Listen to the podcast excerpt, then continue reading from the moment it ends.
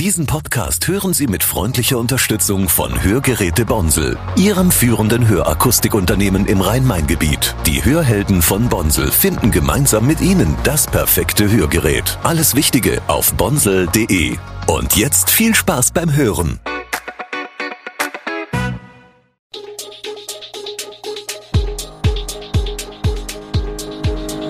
Gude, unser morgendliches News Update. Das Wichtigste aus Südhessen für Sie im Überblick. Guten Morgen aus Darmstadt an diesem 7. Juli. Die Darmstädter Lilien nehmen sich in einem Testspiel Liverpool zur Brust und der Kinderärztliche Notdienst in Darmstadt sucht neue Räume. Das und mehr hören Sie heute im Podcast. Das ist mal eine Knallermeldung die der SV Darmstadt 98 am Donnerstag verkündete.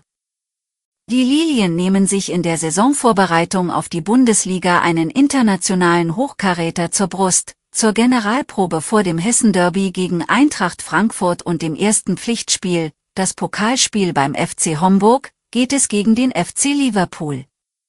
Das Testspiel wird allerdings nicht am Böllenfalltor ausgetragen werden, sondern im englischen Preston, nördlich von Liverpool.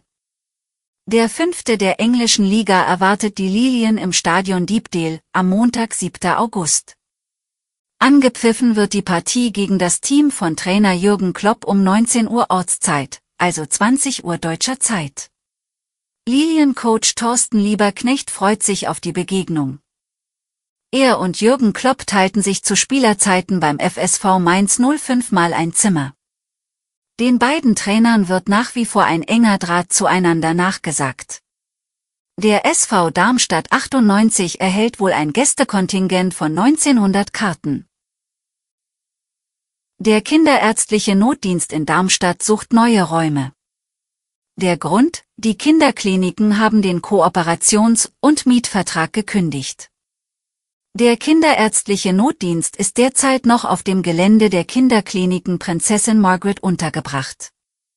Die Kliniken brauchen jedoch die Räume selbst und haben zum Juli 2024 die Kündigung ausgesprochen.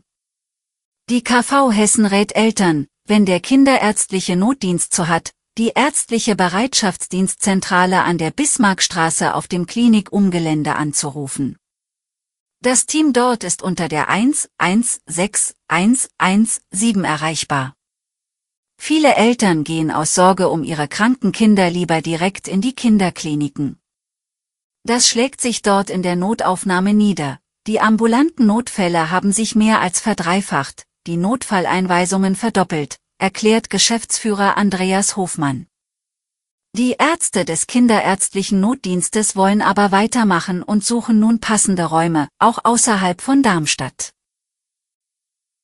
Bei einem Unfall auf der L3120 bei Mörlenbach wurde am Donnerstag ein Motorradfahrer schwer verletzt.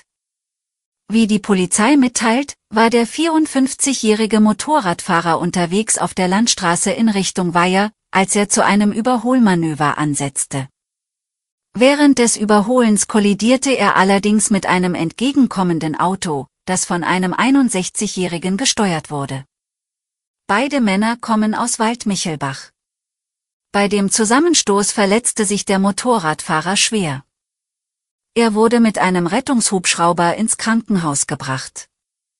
Der Fahrer des Autos und seine 57 Jahre alte Begleiterin wurden ebenfalls ins Krankenhaus gebracht. Beide am Unfall beteiligten Fahrzeuge wurden schwer beschädigt, die Polizei schätzt den entstandenen Schaden auf 18.000 Euro. Zur Klärung der Unfallursache wurde ein Gutachter hinzugezogen. Die L3120 war am Donnerstag für etwa vier Stunden lange voll gesperrt. Hunde gehören vor allem in der Brut- und Setzzeit an die Leine. Doch das müssen sie in nur wenigen Kommunen, weil das Anleinen in der Region nicht einheitlich geregelt ist.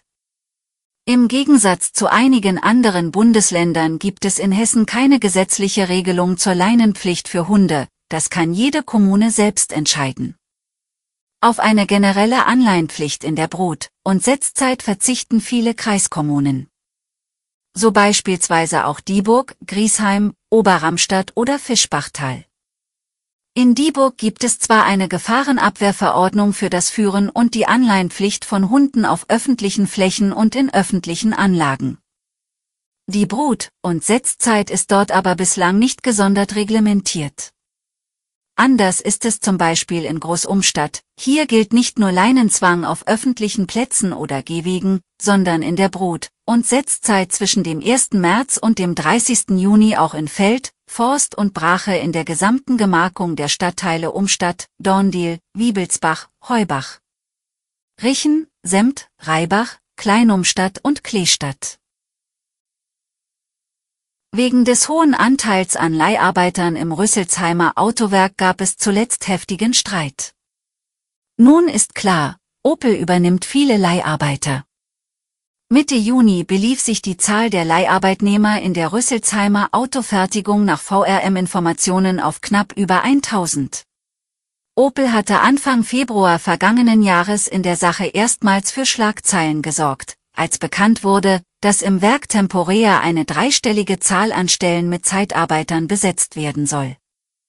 Management und Betriebsrat einigten sich nun darauf, dass Opel 150 Leiharbeitnehmer übernimmt, davon 50 unbefristet und 100 befristet. Alle Infos zu diesen Themen und noch viel mehr finden Sie stets aktuell auf www.echo-online.de.